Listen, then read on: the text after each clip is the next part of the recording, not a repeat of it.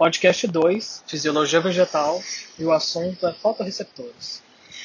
Bom, a gente sabe que a luz é um fator essencial para a manutenção e a sobrevivência do vegetal e a gente pode perceber isso nitidamente.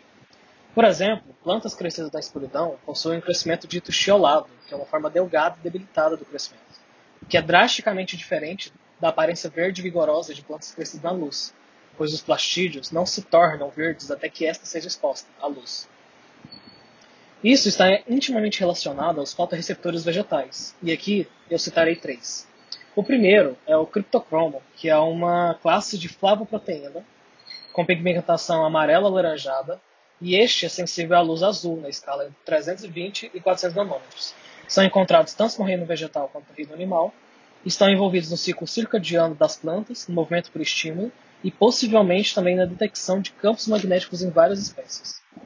O segundo é o fotorreceptor UVB, que são macromoléculas também de origem proteica, não pigmentadas, e este absorve é, radiação ultravioleta, né, 280 e 320 nanômetros. O terceiro são os fitocromos, que são moléculas também de natureza proteica e de pigmenta pigmentação azul esverdeada, presente no citoplasma de várias células, como folhas, pecíolo, gema e raiz. Sua função naturalmente, é servir como uma espécie de sensor biológico, que detecta a transmissão entre luz e escuro. Essa cromoproteína também está intimamente ligada ao florescimento. Bom, esse pigmento pode existir em duas formas, a forma ativa, que é o FVE, e a forma não ativa, que é a FV.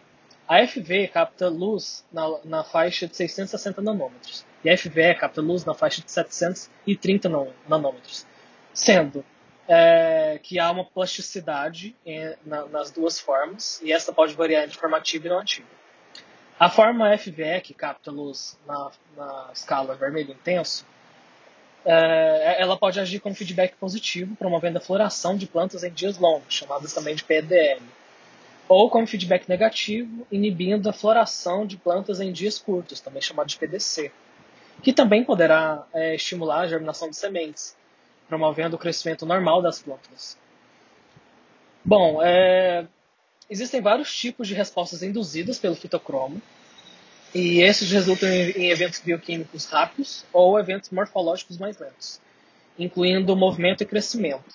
Algumas das respostas bioquímicas iniciais afetam também as morfológicas posteriores, como germinação da semente, indução do florescimento, desenvolvimento do cloroplasto, é, dito que não inclui a síntese de, de cloro, é, clorofila, a senescência florear, a abscisão florear, gancho plumular, expansão foliar e o alongamento caulinar. Após a percepção do estímulo do fotoperíodo pelo fitocromo presente nas folhas, os hormônios vegetais sinalizam para o ápice que sofrerá diferenciação vegetativa, para, para diferenciação de vegetativo para floral.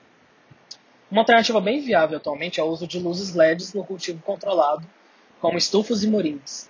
Além de servir como uma técnica fitossanitária eficiente, serve também para induzir fotoperiodismo positivo no cultivar, com a finalidade de aumentar a produtividade. Essa técnica é bastante utilizada em países de alta latitude e recentemente agora no Brasil, com o nome de irrigação luminosa por LED, LED dócil ou interlining.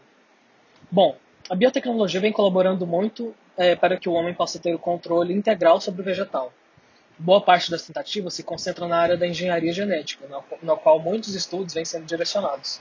O caso específico dos fotoreceptores, uma alternativa bem elaborada e eficiente é superexpressar os genes, os genes pleiotróficos, como é o caso do gene RSLHCBL em tubérculos, determinante no desenvolvimento, morfologia, anatomia foliar e capacidade fotossintética do cultivar.